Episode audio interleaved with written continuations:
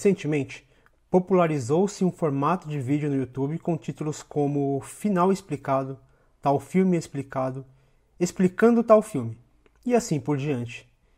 Esses vídeos têm atingido um número expressivo de visualizações, o que mostra o interesse do público em analisar mais profundamente uma obra, ou simplesmente entender o que talvez não tenha ficado muito claro ao assisti-la. Esse fenômeno vem crescendo com recentes obras que apresentam certa complexidade em sua estrutura narrativa, deixando os fãs instigados a buscar teorias que apoiem ou não o seu entendimento do filme. Alguns dos filmes que popularizaram esse tipo de conteúdo são Donnie Darko, de 2001, Primer, de 2004, Coherency, de 2013, Homem Duplicado, de 2014 e Mãe, de 2017, para citar apenas os mais populares. Até então, ainda que possamos questionar a real necessidade de se explicar tais obras, há uma certa complexidade apresentada, o que talvez implique em uma desorientação por parte do público, que busca em conteúdos explicados um sentido para a obra assistida. Mas o que vemos recentemente é uma série de explicações vazias sobre filmes simples e descomplicados, forçando uma complexidade inexistente nas obras. Tomemos como exemplos filmes como Corra, A Forma da Água, Um Lugar Silencioso e até mesmo Vingadores Guerra Infinita, que entraram para a lista de obras com conteúdo explicado sem que haja qualquer complexidade nas mesmas. Entretanto, a nocividade não está exatamente no conteúdo, mas sim em como isso pode afetar o espectador e prejudicar sua capacidade de interpretação dos filmes. Assistir a um filme e antes de refletir profundamente já procurar sua resolução é contraproducente para a experiência do espectador para com a obra.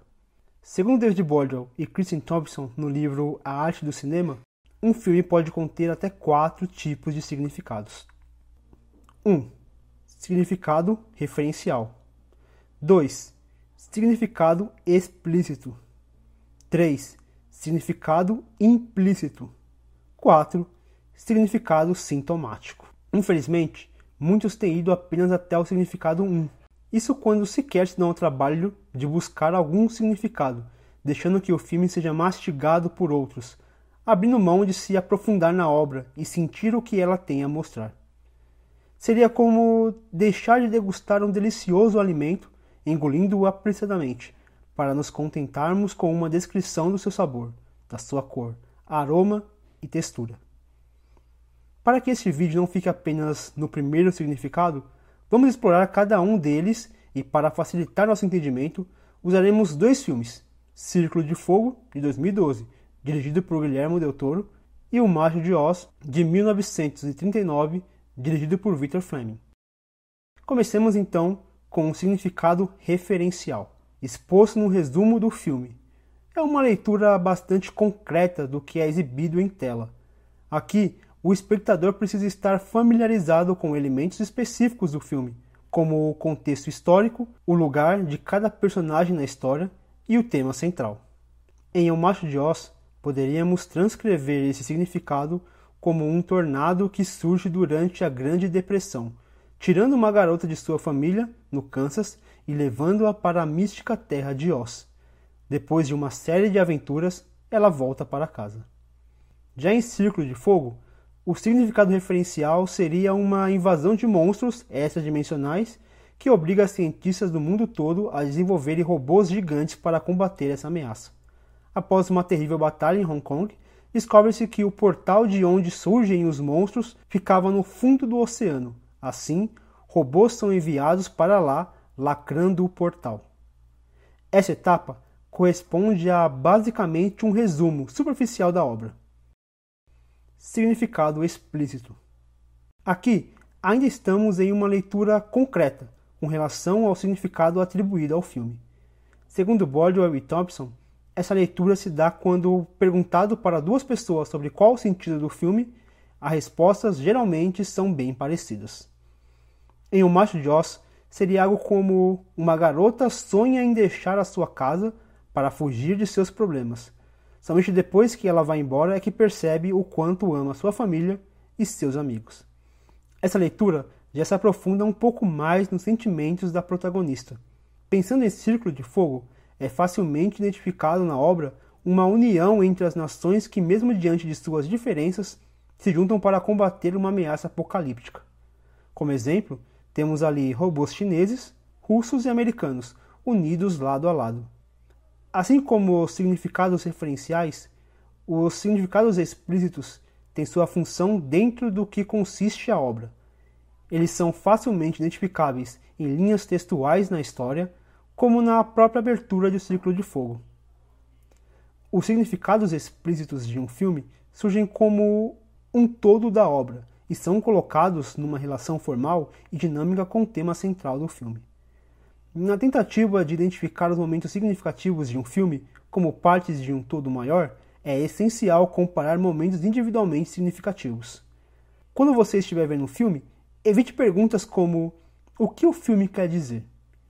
Ao invés disso, pergunte-se: como todos os significados do filme se relacionam um com os outros? Dessa forma, o espectador terá entendimento suficiente para mergulhar no terceiro significado, o significado implícito. Neste momento, o concreto passa a dar espaço ao abstrato, exigindo mais atenção do espectador que passa literalmente a interpretar o filme. Naturalmente, bagagem de vida, cultura, situação presente e condição emocional são fatores a serem levados em conta ao buscar um significado implícito. Vamos exemplificar. Se na leitura referencial e explícita focamos nossa atenção ao exposto visualmente em tela, como por exemplo Dorothy indo para Oz e sentindo falta de seus familiares, agora precisamos ir além dessa superficialidade.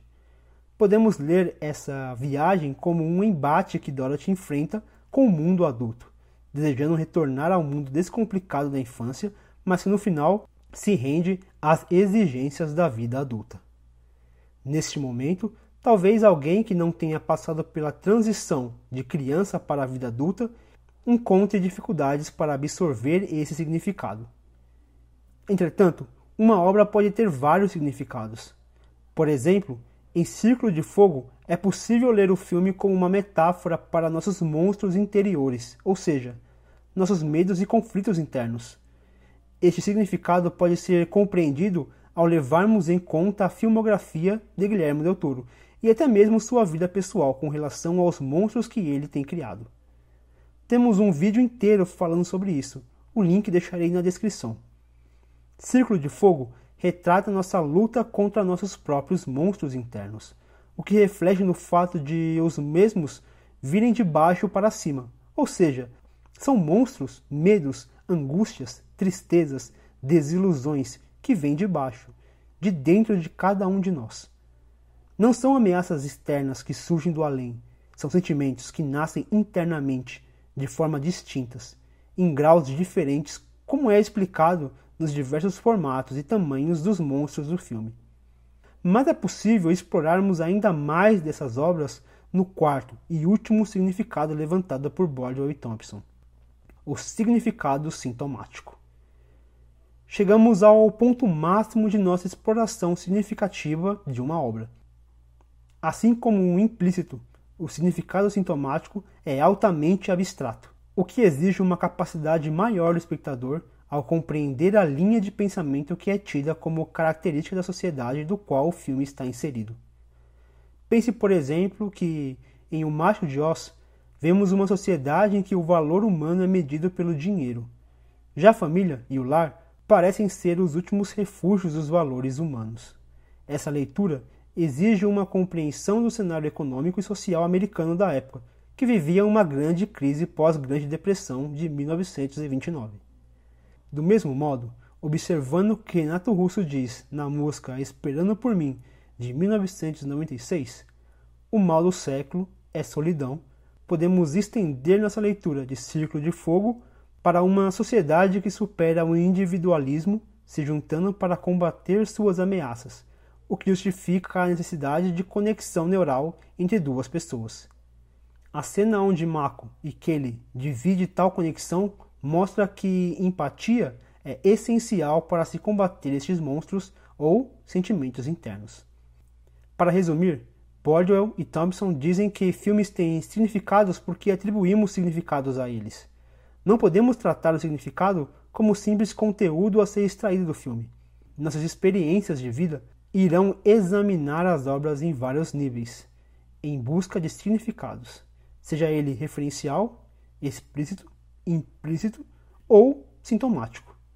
Naturalmente, é preciso equilíbrio para que essa busca por significados não vire uma obsessão a ponto de impedir que apreciemos a obra.